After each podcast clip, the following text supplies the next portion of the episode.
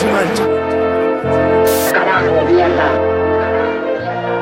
Se van a remontar a la estratosfera. Usted tiene que arrepentirse de lo que dijo. No, no me voy a arrepentir. Usted se tiene que arrepentir porque yo no hice nada de eso. Ay, si querés llorar, llorar, papi, mami, por favor, no. Es inimputable, hermano. Solamente hay que tenerle temor a Dios. A Dios. Y, por, y a mí, en todo caso, también un poquito. Pará, pará, pará, pará, pará. Con 15 pesos me hago alto guiso.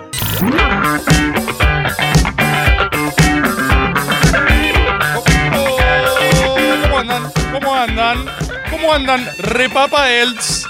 ¿Cómo andan, papacius leviosas? ¿Cómo andan, papa Hercolapios? ¿Cómo andan, compatriotas? ¿Cómo andan, agoberos? ¿Cómo andan, agoberas? Acá el Jungleman me estaba retando porque soy el único idiota que trae una remera verde con un fondo cromado, ¿viste? Soy el, el boludo de las fotos. El que le dicen lo único, no te traigas algo verde. Y yo digo, sape que sí, estaré camuflado. Rebord Camouflage. Así que ahora puedo confundirme con el entorno en cualquier momento. ¿Cómo andan mis queridos papaercolapios? Me estaba riendo mucho recién con un comentario que decía el usuario Pablo Blog, algo así, que decía, dale Rebord, mi germu no te banca, así que arreglé que haga, vaya a hacer algo de 8 a 9, seguramente gorrearme, pero eh, por lo menos puedo disfrutar de este maga. Así que si estás en la situación de Pablo, te mando un abrazo mientras la persona que vos querés está garchando con otra persona. Pero ¿quién te quita este momento de maga escuchado? ¿Quién te quita este momento de pura identidad en el living de tu casa, en calzones, diciendo, sí, sí, yo soy en este momento algo, alguien, yo soy, yo existo. ¿Y quién te quita este aplauso para vos? Buen aplauso, gran aplauso. Felicitaciones por haberlo logrado otra semana. Una semana más existiendo. Una semana más con tus problemas, tu mierda, tu familia del orto, tu vida horrible, pero estás acá. Estás en Maga durante una hora. Estaba viendo recién Cristian. eh, a quien le mando un saludo, Cristian Siminelli, por supuesto que ustedes lo conocen también, me reportaba eh, un evento metafísico, una declaración de Jorge Rial que decía, estuve 10 minutos muerto, eh, hay, algo hay algo del otro lado, yo lo vi. Hay algo ahí, dice textual. H-A-A textual de Jorge Rial. Hay algo ahí, así que se incorpora como orden del día, recién traída a este maga. Queridísimos compatriotas, me dicen que ya hay audios. Yo por las dudas les voy diciendo primero 11 39 39 88 88. Recuerden que su función metafísica primera es reportar eventos de máxima fineza e impacto metafísico en el campo. No se extiendan mucho y los pasamos que aparte tengo ganas de hablar con ustedes. Mándame nomás, Maxi. Buenas noches, compatriota Rebord. Acá Patricio de Tuzangó. Patricio. Muy feliz, muy feliz porque hoy hizo un día hermoso. Ganó el peronismo, ganó Boca, perdió River, encima ganó Lakers. No, el balance en la fuerza está completo. Sí, sí. No puedo pedir más nada. Ah, claro, es un día de equilibrio metafísico. Es un día donde las cosas están en su sitio, las cosas están en su lugar. Eh, incluso perdieron los Sixers, que no sé si se acuerdan, hace unos maga también yo dije que va a pasar. Va a ser una serie espectacular. Van a ganar unos partidazos tremendos los Sixers y sobre el final la van a pechear. Así que todo, todo está correspondiendo en su ciclo, en su lugar exacto. Eh, y me dicen acá, ¿cómo andás, gordito? Me dice David Mauri. Voy a, mandame que tomo un sorbo de agua. Rebor, ¿te diste cuenta que van todos a hacer terapia al método? Sí, boludo, sí, sí, sí. Totalmente, pero es un espacio para eso. Cuando decimos encuentro de almas, es literal. Cuando vos hablás ahí y alguien se expone en serio y abre su corazón, ah, te regalo hablar tres horas con cualquier humano al que lo sentás adelante tuyo. No, no se resiste demasiado tiempo sin volcar verdades, siempre y cuando el otro se eh, predisponga, ¿no? Yo quiero. Quiero iniciar por eh, dedicar unas palabras a lo que hicimos hace muy poquito en Calle Corrientes. Rebord dice cosas.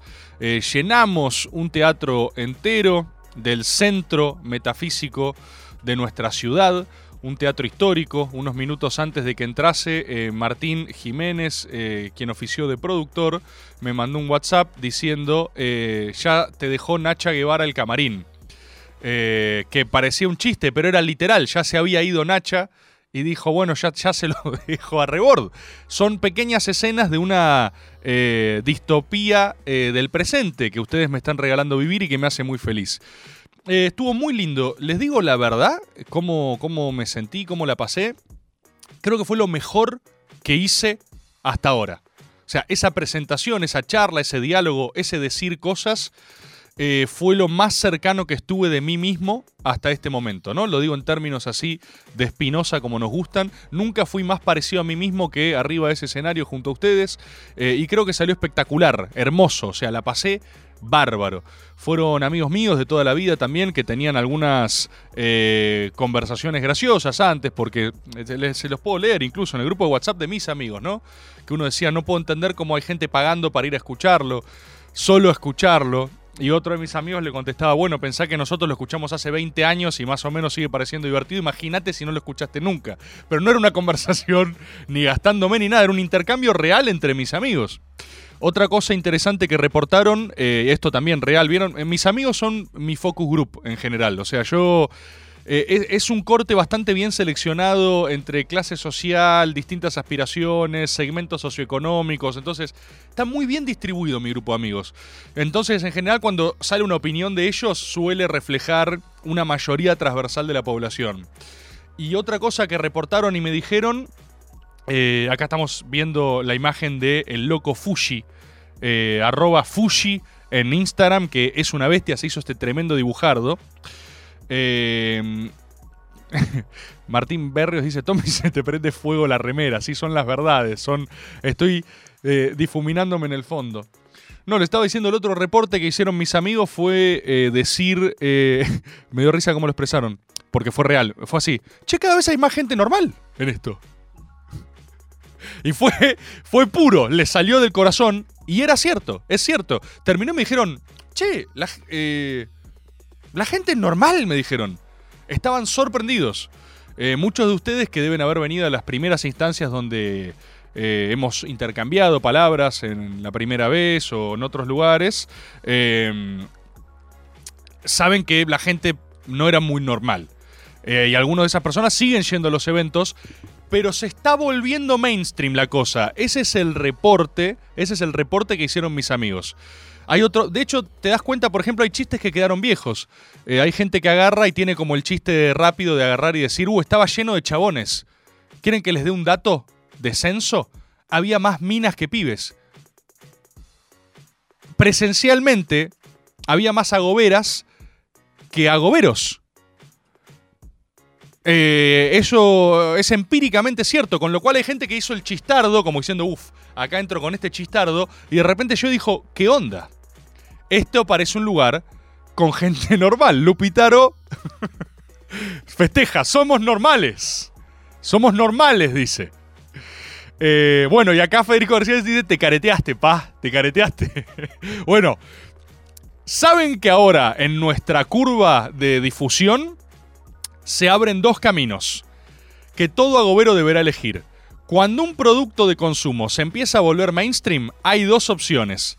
Está la espiritualidad trotskista y mezquina, que se pone hipster y dice, no, no, yo lo bancaba cuando éramos un par de gordos agob, ¿sí?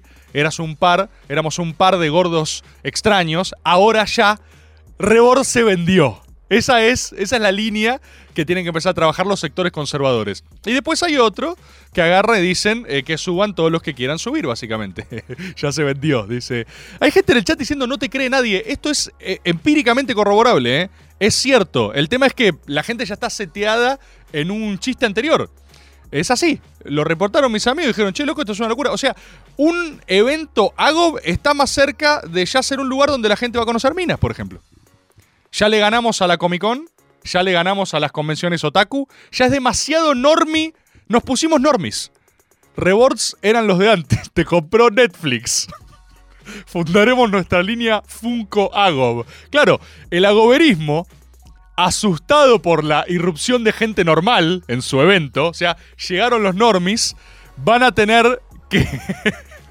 van a tener que refugiarse en identidades más turbias onda Agob furro, ¿no?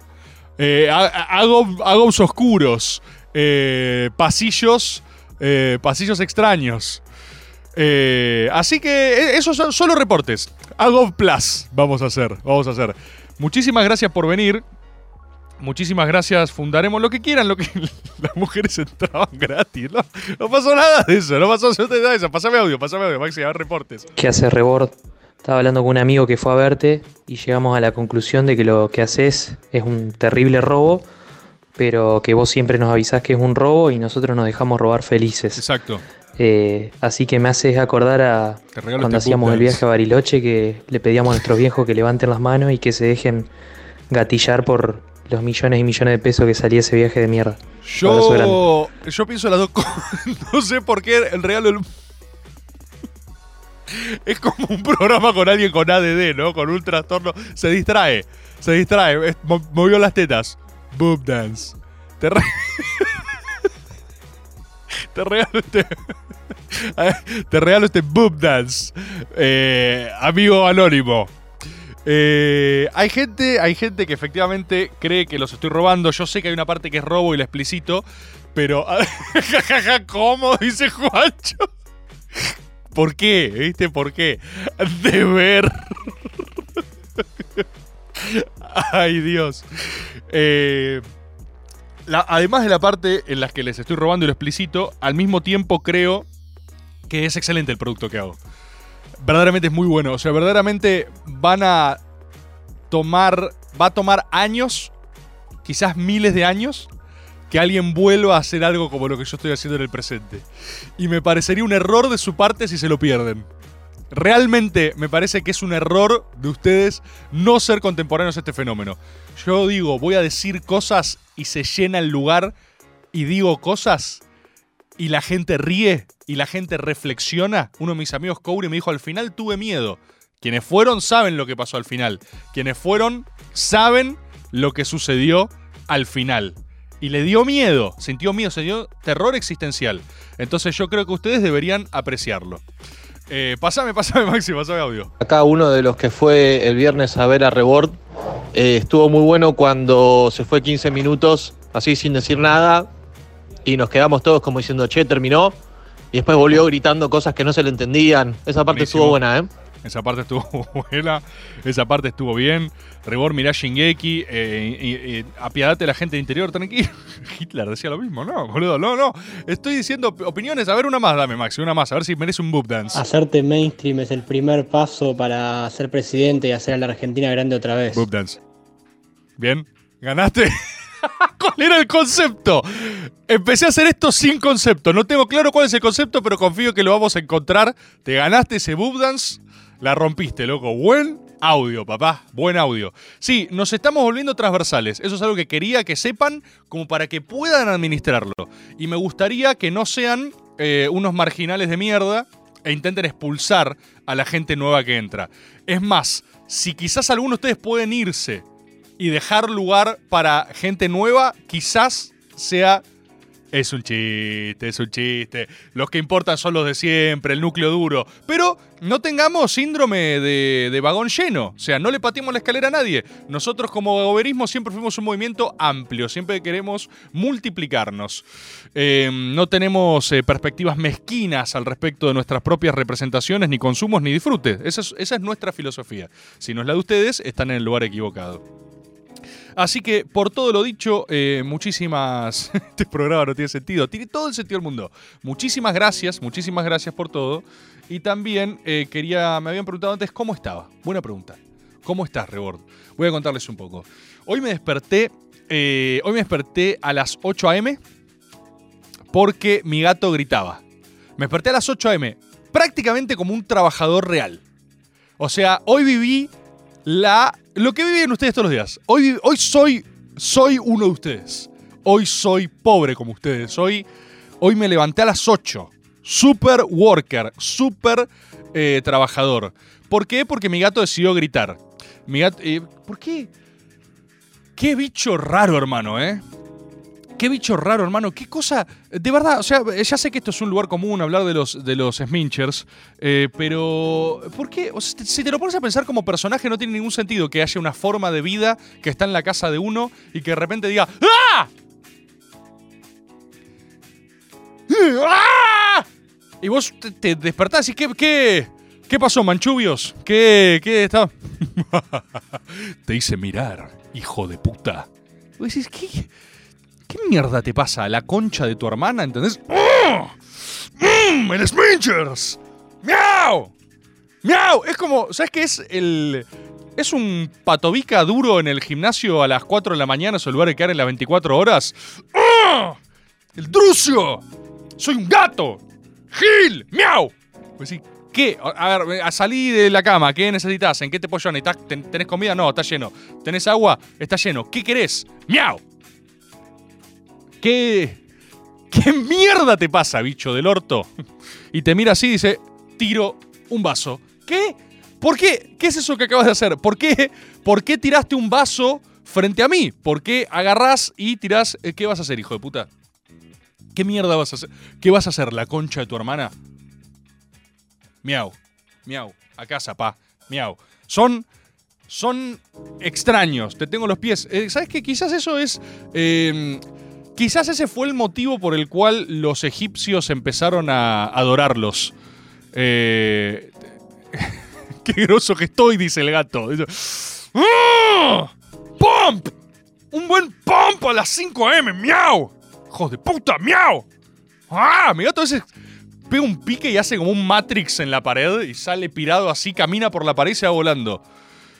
Yo creo. está gritando que mire Shingeki. Yo creo que es el motivo por el cual en Egipto los adoraban, boludo, porque para mí, eh, esto es algo muy elemental en términos de especie. Pero eh, para mí había un perro, le dicen anda para allá y el perro hace "Mm, ruf", y va. Yo creo que hay algo interno en cada humano que dice, bueno, este bicho no puede ser tan grosso si hace lo que le digo. Después nos encanta, ¿eh? Mejor amigo del hombre, está todo bien. eh, prefieren perros, dale, todo bien. Pero internamente en tu psiqui esto funciona para todas las cosas. Vos le decís algo que hacer, hace lo que vos le decís y decís, bueno, ¿qué tan grosso puede ser si eh, hace exactamente lo que le digo? En cambio, los egipcios, para mí, construyeron su culto al, gato Básicamente frente a, a verse desafiados una y otra vez por ese bicho, para mí la, lógica es como una falacia de autoridad. Es. eh, nada puede ser tan imperativo si no tiene eh, una célula de Dios adentro. Yo creo que ese fue el razonamiento egipcio. Se juntaron y dijeron, che, está todo bien. Pero si ese bicho no está hablando con los spirits, ¿por qué está tan seguro, no? O sea, ¿por qué. eh, ¿Por qué? Eso es porque. Te amo, Tomás. Sí, dice Brujinda. Hay algo ahí, hay algo ahí. A ver, pasame, pasame audio, Maxi. Rebord, fue mala idea profundizar en el Drucio, te lo aviso desde ya. Tengo a mis dos gatas mirando fijo a la pantalla Oh. tu cara. Eh, yo que vos empiezo a dormir con un cuchillo abajo de la almohada. ¿Por qué me metí con los gatos, boludo? Ya está, ya está. Ya los alerté. Ya están todos los Sminchers como diciendo, ¿qué está diciendo este hijo de remil puta? ¿Qué estás diciendo la concha de tu hermana? Miau, pa, ¿eh? Miau. Ya está, voy a llegar a casa, el dulce está así diciendo, ¿qué dijiste? La concha, ¿vieron ese bebé el que está? Hay un bebé que está... eh, perro cuando se manda una cagada y está mirando todo así. Y gato cuando se manda una cagada y está Samuel L. Jackson así, mirando fijo a cámara como diciendo, ¿qué vas a hacer la concha de tu hermana? O sea, los chavales están locos, boludo, están mal de la cabeza. Pero por eso también uno sospecha que tienen un propósito sagrado dentro. Por eso uno cree que tienen un designio. Porque decís, ¿de dónde obtiene ese grado de certeza? ¿Por qué esta pequeña cosa peluda cree que puede cagarme a pedos, gritarme hasta que me despierto? ¡Miau! ¡Miau, hijo de puta! ¡Oh! ¡Pump! ¡Feel the pump! ¡Soy un gato! ¡Miau! ¡Miau! ¡Oh! Voy a tirar unos vasos, la concha de tu hermana. ¡Pla! Plato en la cocina. ¡Miau! ¿Qué pasa? ¿Te despertaste, hijo de puta? ¿Te despertaste gordo, gordo? ¿Qué? ¿Vas a empezar a mover o no, eh? ¡Miau! Y salta, va. Y vos decís, ¿qué? ¿Qué es esto? ¿Por qué me haces esto? Pasame audio nomás. Hola, Rebord. Una pregunta. ¿Tu gato hace movimiento de pechos como vos o solamente dice miau de manera aleatoria? Mirá, yo ya he hecho esto algún programa, no lo quiero hacer tanto porque es abuso. Mi gato, si quieren imito perfecto a mi gato, me sale muy bien. Porque tiene varios maullidos, yo ya los conozco todos. Él todo el día hace...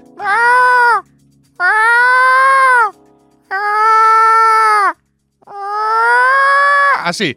Ese es como su tono neutro. Está loco. En cabina me miran, no saben lo que es. Es, el infierno ese gato naranja de mierda. Después duerme y es súper tierno y alterna como momentos esquizo de mucho mimo. Y después de repente. ¡Te pega! Y vos decís. ¿Qué? ¿Entendés? Como que chon dice, sí, pa, ¿qué pasa? nunca te relajes. Primera gato lección. Y vos decís, ¿cuál es, ¿cuál es el mensaje de lo que me tratás de decir? Te estoy rascando, me estás ronroneando. ¡Ah! Te muerde. ¿Por qué, boludo? Y después hace así. Y después hay uno, que es cuando la cosa se pone gedienta, que hace un maullido más eh, con. Hace.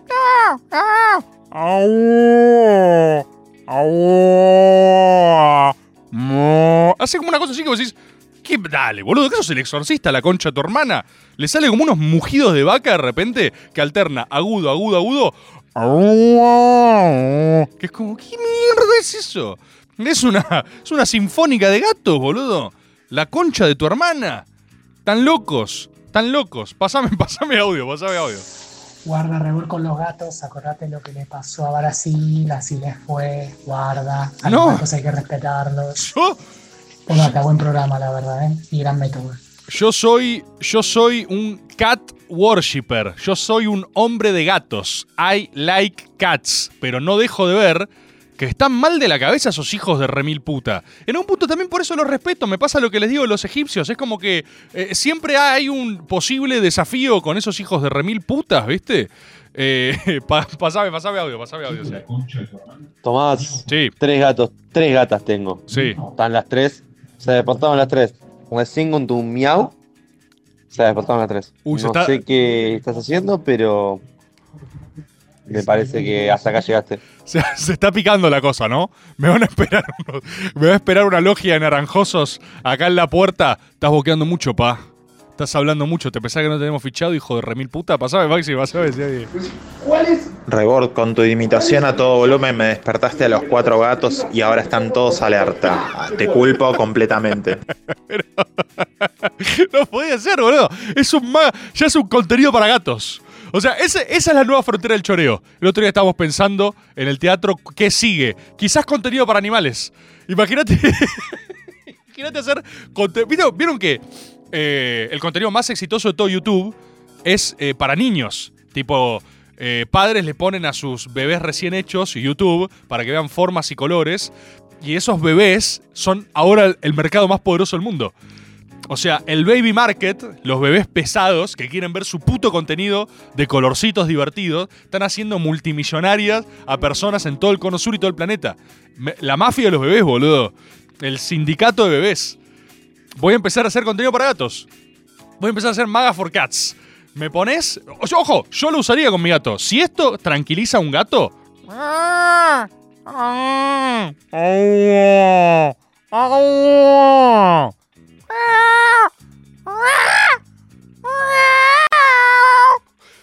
Si se quedan mirando esto, quizás hemos dado con una olla multimillonaria al final del arco iris. Quizás descubrí. Me digo esto: Maga for Cats. Todos los más del año van a ser una hora de sonidos de gato. Los lunes de 8 a 9. Y toda la gente le va a poner a sus gatos. Va a tener millones de reproducciones. Millones de reproducciones.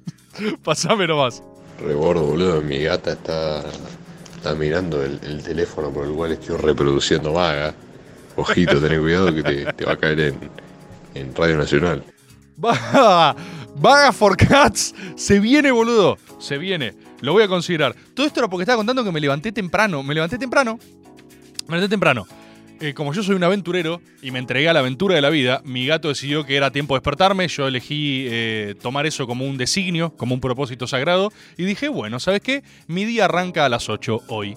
Hice actividades. eh, por supuesto, yo soy una persona que trabaja mucho, así que empecé rápidamente a monitorear el mercado, viendo cómo estaban las cosas. Hice ahí unos movimientos, mucho llamado, mucha, mucha charla. Creo que descubrí, o sea, a mí me pasa lo siguiente, yo todo mi laburo está casi que concentrado a la noche por completo, el método lo grabamos más a la tarde, pero igual es tarde. Entonces, eh, con el correr del tiempo me he ido levantando cada vez más tarde, eso es cierto. Pero los días así es como que sospecho que el conjunto de la civilización tiene un punto en querer arrancar al alba, ¿no? O sea, estoy diciendo que, que 7000 años de costumbres humanas quizás tengan algo, porque me sentí muy bien. Era, había luz, había tiempo. El día tiene muchas horas. Cuando no te despertás a las 12, les voy a contar esto a ustedes. que se levantan y se toman el subte. A las. Les voy a contar algo que descubrí hoy. El día tiene muchas horas. El día es una gran oportunidad, boludo. El día es.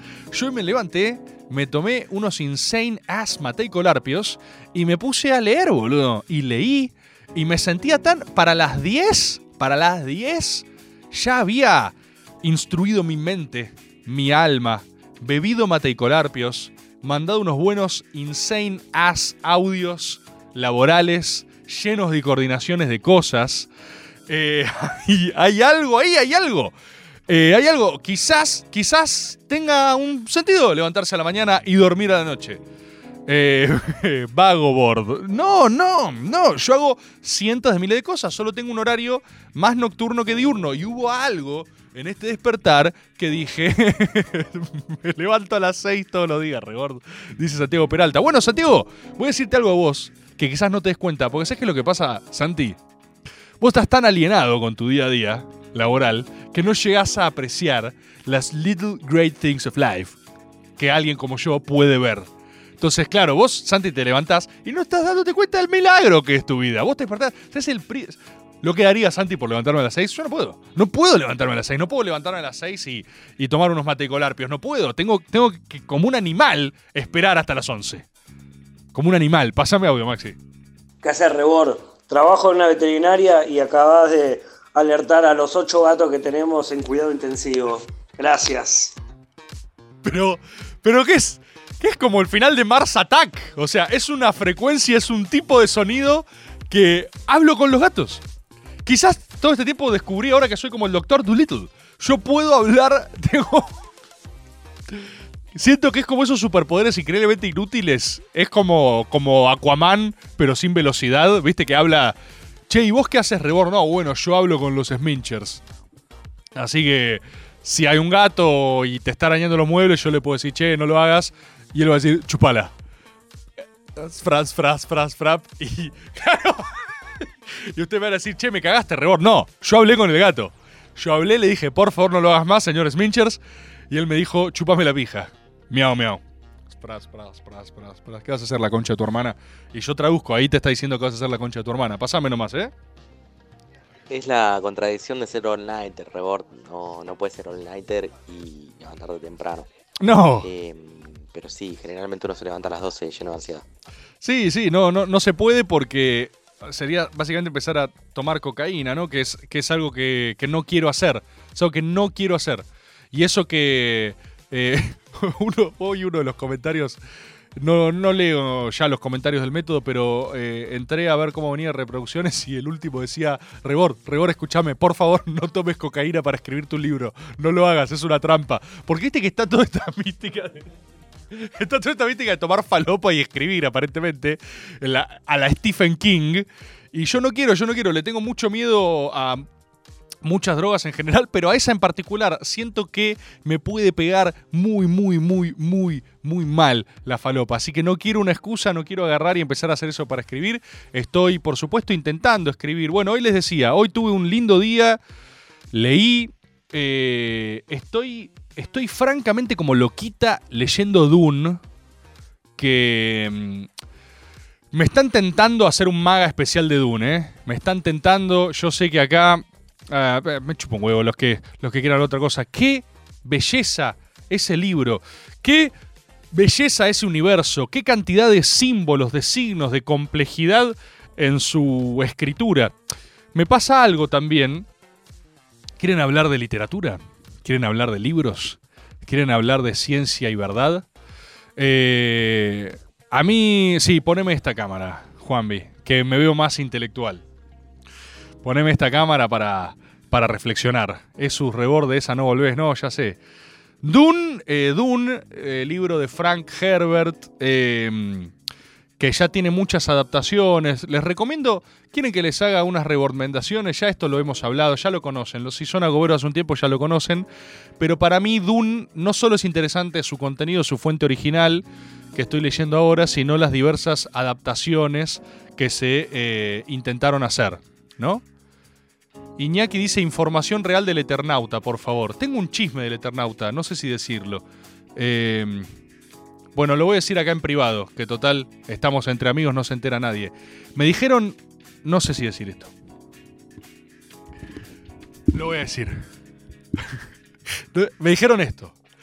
Tengo data del Eternauta. Tengo data del Eternauta. Tengo data del Eternauta. Tengo data de el Eternauta. Tengo data del Eternauta. La data es la siguiente. Estaban adaptando el Eternauta. Yo creo que es muy grosso lo que se viene con el Eternauta, ¿eh? El otro día vi el avance. Lo vi a Darín in the Snow. Sentí un The Last of Us argentino. Pude sentir la vibración de nuestras superproducciones nacionales. Y dije, al fin la gran hora de lo argentino se viene y es inevitable. Para mí hay algo en el Eternauta que si sale bien, nos estamos jugando mucho como nación. O sea, para mí el, Eternauta es de interés nacional.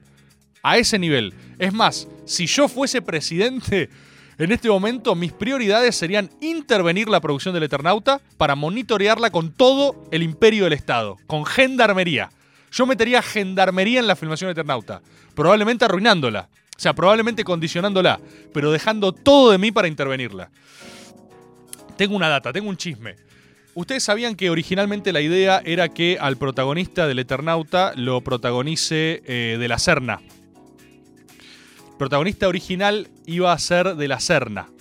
Por una cuestión de edad, de target, de un montón de cosas.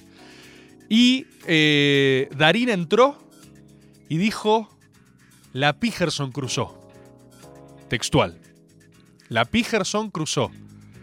Y agarró y dijo: En el Eternauta se juega el destino de la patria y yo, Darín, yo, the motherfucking insane ass Darín, prolongaré mi insane ass reinado por al menos 10 años más de impacto cultural argentino. Y me dicen que algunas personas intentaron frenar a Darín y decirle, "Tran- Darín, por favor, Darín, don't do it. Let de la Serna hacer del protagonista. Y Darín dijo, la Piger Smith. La Piger Smith. Bien, Darín, viejo nomás, dice Kill 4. Darín dijo la Piger Smith. Tomó por asalto The Production. Eh, y se viene el Eternauta protagonizado, again, por Darín. Darín es Bruce Willis en Armagedón a todo o nada. Jugó a Fonderson Crusoe. Y. eh, ¿Qué le estaba diciendo antes? Ah, tenemos audio. De- no sé de qué. Mándalo, mándalo mientras recuerdo. Rebord, el kirchnerismo arruinó al Eternauta. Ok. Hay algo ahí. O sea, hay algo ahí lo que estás diciendo. Para mí no lo arruinó por el siguiente motivo. Yo creo que la dinamización cultural de haberlo tomado como signo y símbolo lo hizo pervivir. Es decir, cuando las cosas se recuperan, las pones en otro entorno y las haces dialogar, le das carga memética a la cosa y prolongás su reinado, incluso en pos de la controversia. ¿eh? Y para mí eso es hacer vivir algo. Yo tengo una ejecución poco sacrílega de la cultura. Si yo fuese eh, solemne para con lo que admiro y con la cultura, no podría ser nada. No podría ser maga, no podría ser el método, porque yo tendría temor reverencial de alterar lo que amo. Es de hecho lo que les pasa a muchas personas cuando ven el método. Eh, me ven frente a alguien que ellos admiran y dicen, ¿por qué este hijo de puta está hablando con Dolina? Lo odio. Si yo tuviese esa misma percepción, no haría el método, no haría nada. Me quedaría solo en mi casa apreciando como compartimientos estancos aquello que existió, no atreviéndome a dialogar con la cultura y el pasado. Así que yo banco, yo banco lo que hicieron eh, con el Néstor Nauta. Estoy completamente de acuerdo. Tomás González dice, claro, es como Macri con tan biónica. 100%. Yo no estoy haciendo. eh, Ustedes saben que en Maga eh, no padezco de sesgo ideológico para con las verdades. Yo les digo la ciencia y la verdad tal como es. Entonces yo creo que es una carga de la política cultural dinamizar con esas cosas. Y se hace. Aunque no guste, se hace aunque sea herético, se hace aunque le moleste al artista, porque así funciona. Eh, y es más, está, The Jungleman está como loquita, ¿eh? Mirá, mirá la velocidad, boludo. Jungleman, ¿qué, ¿cómo es esto en 40 segundos, boludo?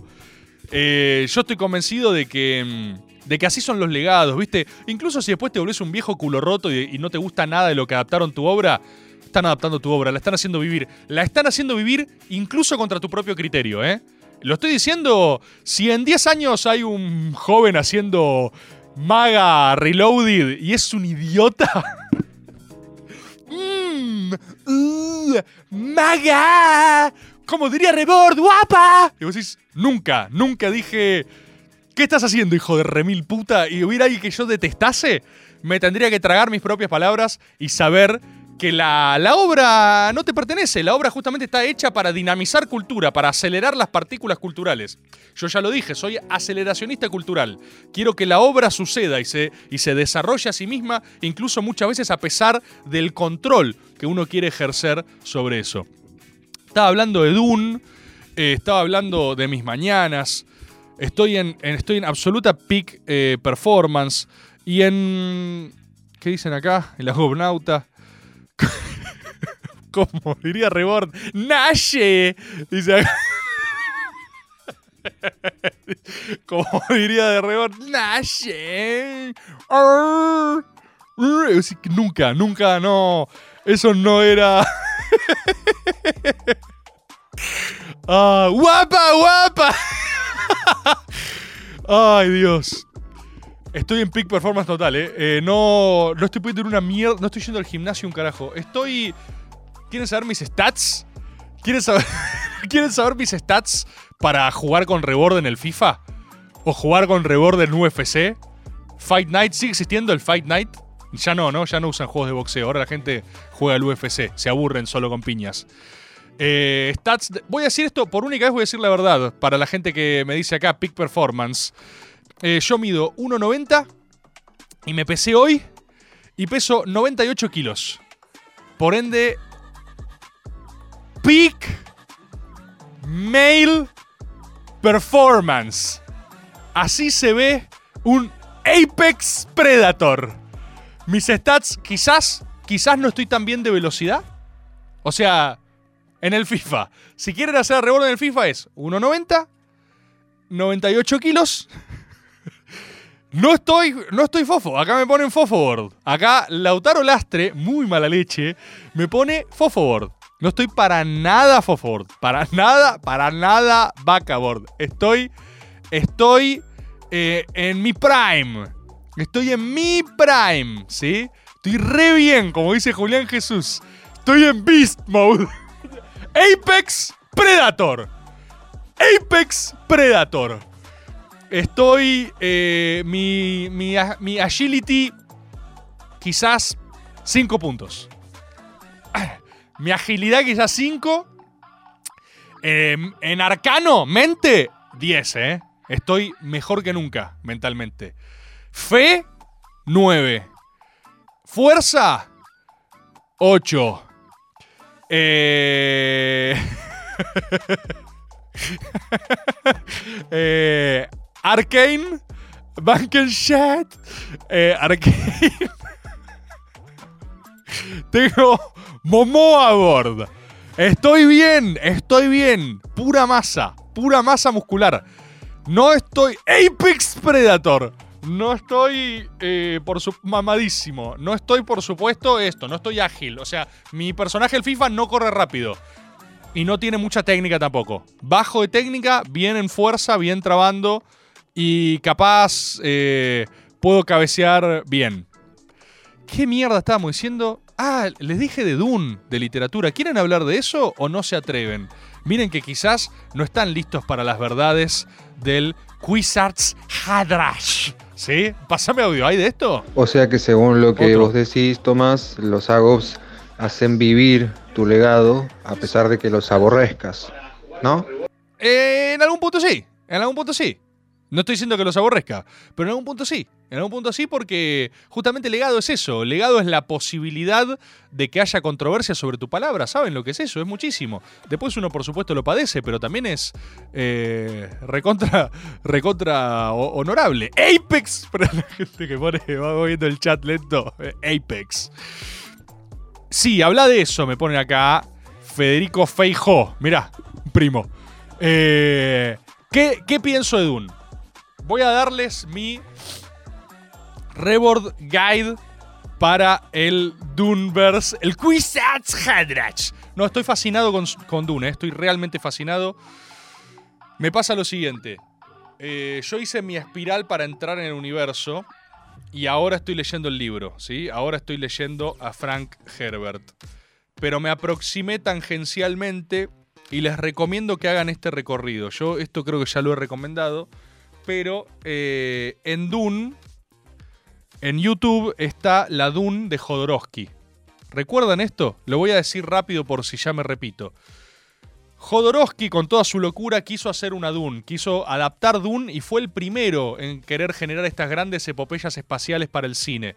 El chabón piró, soñó demasiado alto, voló muy cerca del sol, pero quiso generar la gran obra para redimirse a sí mismo. Quiso construir su propio templo a Osimandias, para que los poderosos del futuro observen su, obra y tiemblen. Quiso hacer el Osimandias. ¿Qué pasó? No pudo, no pudo. Eh, juntó a todos, ¿viste? Quería que esté Orson Welles, quería que esté Dalí, quería que esté Pink Floyd haciendo la banda sonora. Entrenó a su propio hijo en las artes del Gong Fu para ser Paul Atreides, el elegido. Estaba en un pire total.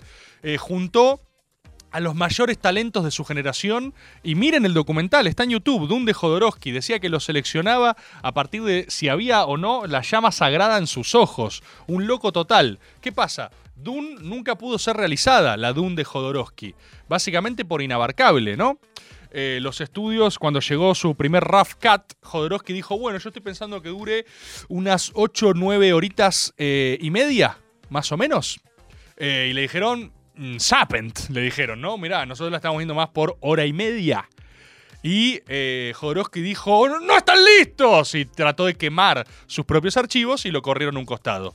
Ahora bien, esa película que no existió, es decir, la película no realizada, se transformó en una suerte de piedra basal para todo lo que fue el desarrollo de ciencia ficción en la humanidad. Los equipos, el talento que juntó Jodorowsky fueron las mentes creativas detrás de Alien, por ejemplo, detrás de ciertos planos de Terminator, inspiración de Star Wars también. Sus blueprints son cosas que se reciclaron una y otra vez y de hecho vamos a ver dentro de no tanto tiempo una adaptación del Incal, ¿no? Quería Mick Jagger también la banda, todo, todo, todo, todo tremendo. ¿Qué pasó? Después vino David Lynch. David Lynch, otro agobero, ¿no? Por supuesto que David Lynch es agobero, por supuesto que está loco David Lynch. Entonces, esto es textual. Jodorowsky, cuando le dan la película a David Lynch, dice: Ah, filo puta. Porque dice: David Lynch cree. Si hay alguien que la puede hacer, es Lynch. Pero dice que cuando fue al cine a verla, se alivió porque dijo: Es mala. No lo logró. Y se sintió tranquilo. Envidioso, celoso, un sentimiento bajo, quizás, pero humano. Jodorowsky fue al cine a ver la de Lynch con el orto entre la mano diciendo ojalá que este hijo de puta no lo haya logrado y la ve y dice no pudo, no pudo. A Lynch le pasó algo parecido. Eh, Lynch quería hacer una película de 5 horas, 6 horas y le dijeron no, bajala a 2 horas y media, que ya era una locura para esa época. Pero si ustedes se ponen a ver Dune de Lynch, mírenla, mírenla, se las recomiendo. Es un gran pire lisérgico como todos los intentos de adaptación de Dune, porque es una obra muy lisérgica, es una obra profundamente espiritual. Eh, el intento de adaptación de Lynch lo que peca justamente es de no tener tiempo. Entonces te sobrecarga con información. Tiene cuatro horas de entrada donde solo te recitan todo lo que está pasando para que intentes comprender, porque tiene una densidad enorme la obra. Entonces vos agarrás y decís, la reconcha a su hermana, no entiendo nada. Requiere un nivel de atención del espectador, un compromiso para que la gente se quede sentada 20 minutos solo escuchando explicación para ver si después pasa algo, ¿viste? ¿Cuál es para mí el gran acierto y por qué me esperanza tanto las películas, las adaptaciones de Denis Villeneuve? ¿Sí? Denis Villeneuve es el director este que también hizo la nueva Blade Runner. Es un loco, a mí me gusta mucho. A mí me gusta mucho, me gusta estéticamente, me gusta narrativamente. ¿Cuál es el gran acierto de Villeneuve? Pero también lo bardearon mucho por hacer esto. Villeneuve dijo, loco, esto no lo puedo adaptar. Ya lo intentó Jodorowsky, no pudo. Lo intentó Lynch. Lynch odia la película, ¿eh? Lynch eh, después se dedicó a dar entrevistas diciendo: Esa no es mi película, es una mierda, la masacraron. Look how they butchered my boy. Lo masacraron completamente. Entonces Villeneuve dijo: Yo no voy a pisar el palito, no voy a irle de frente e intentar hacer esto como lo hicieron todos, porque pierdo al espectador. No hay manera de procesar esta info tan rápido. Voy a dividirla en dos y la primera va a ser lenta. La primera, ¿qué es lo que le pasó a la gente? La gente vio Dune, la de Villeneuve, y dijo, che, no pasó nada en esta película. ¿Son idiotas? Sí. Sí, sí, son estúpidos, porque pasan miles de cosas en esa película. Pero lo que sucede es que Villeneuve sabe que no puede darte toda la info, entonces segmenta y te la despeja de mucha complejidad para que al menos entres en el universo y pueda darte un martillazo con la cabeza con la segunda parte. ¿Viste? La segunda parte yo tengo una expectativa de la san reputa con eso. ¿Es de esto? Mándame nomás. ¿No te pasó con la de Lynch, que es como que arranca, te va metiendo, te va metiendo, empezás a entender el mundo ese y de repente pega un sprintazo, acelera, se mete una pepa y medio que queda ahí? No, es que no es solo el sprintazo, sino que tiene un recurso horrible que es que para mashear toda la info le pusieron una voz en off insoportable a Paul Atreides que todo el tiempo hay planos así del loco, el actor este se me fue el nombre, mirando, y un narrador que dice, acá estaba pensando que quizás íbamos a ser traicionados. Eso es... Y te mata, te mata. O sea, eh, es lo contrario al show Don't Tell. Es tipo, hicieron una, un monólogo, una película, es un embole. Pásame otro. Hola Rebord y Sistema Go. Eh, si pueden ver Dune, eh, traten de verla con auriculares. No sé, los sonidos son una locura. Una locura. Saludos de Rosario. Saludos, qué banda sonora del recarajo le armó Coso, ¿eh? Le armó. Pues, sí, sí, sí. Zimmer ahí estuvo. Los gritos, eso, es un delirio. Cuestión, me puse a leer el libro, al fin lo tenía hace mucho tiempo y ahora, francamente, estoy como loquita leyéndolo porque estoy fascinado por lo siguiente. Me pasa algo. Desde que intento escribir, ha cambiado la forma en la que leo desde que intento escribir. Recuerden, como dijo ya un portal que me llamó escritor, yo soy un escritor sin haber escrito. Así que puedo decir esto, porque un portal falopa lo dijo, ¿sí? Así que soy escritor, tomen mis palabras como lo que soy, un escritor que no ha escrito nada más. Desde que intento escribir, cambió mi forma de leer. Creo que debe ser parecido a cuando la gente sabe tocar un instrumento. Por ejemplo, yo soy muy ignorante en la música. Yo escucho la música como un todo. La disfruto o no la disfruto, pero es un todo homogéneo. La gente que sabe tocar, vieron que en los temas no pueden no identificar el bajo, la batería, el tiempo de una cosa, de otra. Es como en todas las cosas, cuando uno tiene un conocimiento específico de algo, empezás a ver la matrix del asunto. Si alguien sabe cocinar, le pasa lo mismo. Yo como un plato y digo, sape, delicioso. La persona que sabe cocinar dice, ah, mira, esto lo hicieron así, así, así. Tiene una disección molecular de lo que lee. A mí me pasa con la literatura que ahora no puedo evitar leer algo y fascinarme de intentar comprender el entramado de cómo me lo están exhibiendo. La obra de Dune es complejísima, de verdad te dan en muy pocas páginas una presentación con una intriga política de unos 8 o 9 niveles en simultáneo e historia, backstory sólida para atrás y para adelante. Y eso ni siquiera es el desarrollo de la trama en sí. Y para mí lo hace de una manera comprensible para el lector, lo cual es impresionante. Además, por supuesto, de que yo creo que Dune tiene una raíz mitológica muy fuerte. Dune tiene una raíz mitológica.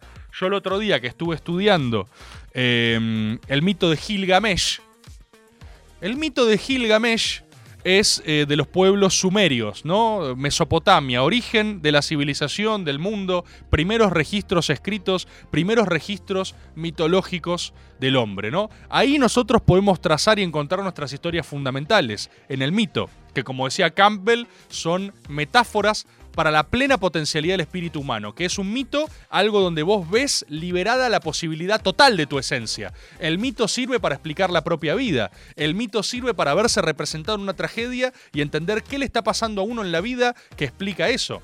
Por ende, si te dejó tu novio o tu novia, uno tiene dos opciones. La manera en volante de vivir la vida, que es decir, son cosas que pasan, te dejó tu novia, bancatela, o la manera agobera de vivir la vida. Esto desarrolla mi personaje. La manera gobera de vivir la vida es que todo lo que te pasa acontece por un propósito sagrado. Si te pasó algo terrible, es porque era tu propósito sagrado que eso suceda para que vos accedas a una verdad acaso más terrible y más dolorosa. Y esto está fundado en todas las culturas eh, del mundo, básicamente. El mito de Gilgamesh es, extraña, es extrañamente eh, similar. Gilgamesh era un rey, era quien ha visto lo profundo. Quien ha visto lo profundo. Era un rey medio despótico, medio tirano. Tan tirano que los mismos dioses le mandan a Enkidu. Uno que es criado por lo salvaje, por los lobos, por la otredad, por el desierto. ¿sí? Enkidu es seducido por la figura de una prostituta. De vuelta, figura de la mujer en la mayoría de las mitologías y religiones del humano. Porque fíjate que siempre está asociado a una idea de poder de lo femenino, de la seducción, de lo que sea, pero al mismo tiempo hay un pasaje hermoso en la epopeya de Gilgamesh que agarra y dice, Enkidu yació siete días y siete noches con ella y lentamente se fue olvidando de donde venía. Entonces fíjate cómo se asigna a la mujer no solo un poder misterioso, sino un rito transformador. La mujer es quien cataliza esa posibilidad de cambio subjetivo en el personaje. Lo hace olvidarse dónde venía, lo hace trasladarse. Es la vida misma, te trasladás de donde ibas y te acordás y empezás a encontrar quién sos en un nuevo estadio. Muy similar, muy similar a la estructura narrativa religiosa de Dune. En Dune, el rito de las Ben Gesserit, que es absolutamente matriarcal, es una representación religiosa clásica de lo femenino, pero desde un lugar completamente reivindicativo. No es como la mitología helénica, por ejemplo. Ustedes saben, esto es un pasaje textual de la teogonía de Hesíodo. Hay uno de los mitos que es el de Prometeo, que es cuando eh, Prometeo engaña a Zeus con unos huesos recubiertos de grasa y Zeus dice, uh, dame la grasa, debe estar rica y eran solo huesos. Zeus manda como castigo a los hombres a la mujer. Esto es mitología helénica. Es una locura. Después, en, los, en las horas y los días, eh, Hesíodo desarrolla que en realidad el rol de la mujer es sostener la idea de familia y eso más o menos genera el cuerpo social. Porque la mitología no dejaba de intentar explicar el día a día de nuestro mundo para organizar el cuerpo social. La mitología es una codificación de la época también, porque te narra y te explica tus penurias, qué te- cómo le estás pasando, qué tenés que bancarte y qué no. Pero fíjate qué distinto, fíjate qué distinto este concepto, ¿no? Nosotros tenemos eh, religiones abrámicas. La mujer, ¿quién es? La mujer costilla del hombre, también pseudo castigo. Salvo Lilith, que vino antes, ¿viste? Algún día hablaremos de eso en profundidad. Mitología helénica, se fueron al carajo directamente. Se fueron completamente al carajo. O sea, la mujer directamente era un castigo de Zeus. Era un castigo a los hombres. Los hombres estaban todos teniendo su sexo gay, helénico. Aparte eran todos trolos los, los griegos, ¿se acuerdan? Eso te, eso, eso te explica más. Eso te explica más de su puta cultura. Fíjate, ¿por qué? ¿Por qué eh, Aquiles solo quería garcharse? ¿Cuál era Patroclo? Patroclo, el, el de, el de Aquiles, no me acuerdo. Y tenían, todos tenían sus amantes. Todos preferían garchar entre hombres y toda su cultura y su religión decía, ay no, cierto que Zeus mandó mujeres como castigo. Todos trolos. Una hegemonía helénica de fiesta y sexo gay. Esto es la teogonía de Hesíodo, literal. No estoy inventando nada. Vayan a las fuentes a buscarlo. El hombre estaba en un sexo griego gay y feliz, en una suerte de tierra de paraíso sin procreación. Y de repente le mandaron eh, a la mujer. Ustedes unos psicópatas, boludo. Unos completos psicópatas. Ahora bien, volviendo a Dune y volviendo al tratamiento que para mí es más sumerio, es acadio, es mesopotámico, ¿sí? Eh, tenemos otra cosa. ¿Cuál es el rol? La Ben Gesserit es la última validadora. El sistema de las Ben Gesserit es el conocimiento real de las cosas. Si bien es completamente cierto que en su mitología clásica y en su rito es el hombre el dinamizador de los acontecimientos, la legitimación de todas las cosas es femenina. Fíjate qué locura. Fíjate qué locura. La, última, las únicas validadoras en última instancia son las mujeres, validadoras del accionar de los hombres en última instancia, ¿no? Podemos después discutir antropológicamente al respecto de qué nos parece eso, si te parece bien o mal lo que se te recante el orto, pero es un rol innegablemente diferente. Por eso, ahora que hay más mujeres en el agoberismo que hombres, estamos validados como rito. Rito Ben Gesseritiano. ¿Se dan cuenta, manga de hijos de puta? ¿Se dan cuenta que no valoran el contenido que les doy? ¿Se dan cuenta que no, no valoran, no valoran lo que son nuestros ritos arcanos y sagradas profecías? Muchas verdades que procesar. Por eso voy de a poco, es demasiado esto. Pasame audio.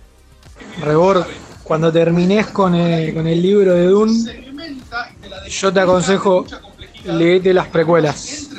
Bien. Hay un paralelismo con el hoy con las precuelas tremendo. Perfecto. Te van a volar la cabeza. ¿Sí? Es mejor que lo que viene después de Paul Atreides. Mirá. Excelente, estoy, estoy. Hay algo ahí reportado. Kill 4. Vi Dune y me hizo gay. No, no, no dije nada de eso en ningún momento. En ningún momento. Le estoy dando contenido de primer nivel al respecto de la circularidad. Mirá cómo la vio el tipo. Al respecto de la circularidad antropológica y la mitología del hombre. Porque hay solo una historia. Hay solo una historia para ser contada, loco. Hay solo una historia para ser contada. Creo que les he dado demasiado. Hay que ver si lo pueden procesar o no. Hay que ver si pueden bajar algo de este conocimiento. Pero voy a empezar a introducir este tipo de conceptos. Me traje la caja del Rebord dice cosas que no abrí tampoco durante el espectáculo. En teoría para escuchar sus papeles. Y... y no, a ver, voy a sacar uno al azar. El bien y el mal en Tolkien. Decime, decime si no. Eh, quieren lo mismo. todo el bien, el primer papel que saco. El bien y el mal en Tolkien, boludo. El bien y el mal en Tolkien. ¿Cuál fue el gran acierto al respecto de Star Wars? La que vio el gordo ladri de George Lucas, el number one, la simplificó. George Lucas y el gran éxito de Star Wars en esa época es que básicamente hizo un Dune for Dummies. O sea, agarró Dune y dijo, la arena se queda. Paul Atreides se queda. Los malos se quedan, pero vamos a simplificar. El emperador usa capucha y es bien malo. Y los otros malos están de negro. Eso hizo. Agarró Dune, que venía todo con su rosca política, y eh, le sacó la lechuga, le sacó el pepino, le sacó el cuscús y le puso un bidón de cheddar arriba y un poco de bacon y dijo, ¿por qué no mandamos esto al cine? Paperson. Y sí, el bien y el mal al recarajo. Estimadísimos compatriotas, sale un retiro Spiriboard. Ojalá, boludo, yo ya tengo ganas de... ¿Qué, qué, qué mes estamos?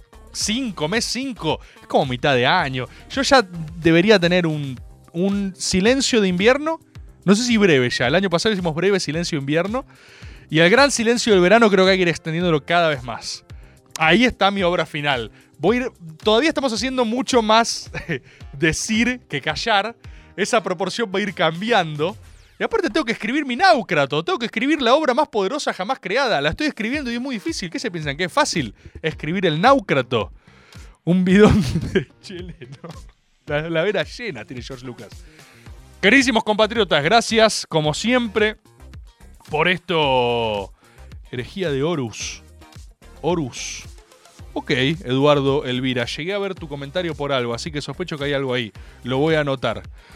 Estimadísimos compatriotas, nos vemos en estos días. El miércoles nos vemos. Mañana grabo método.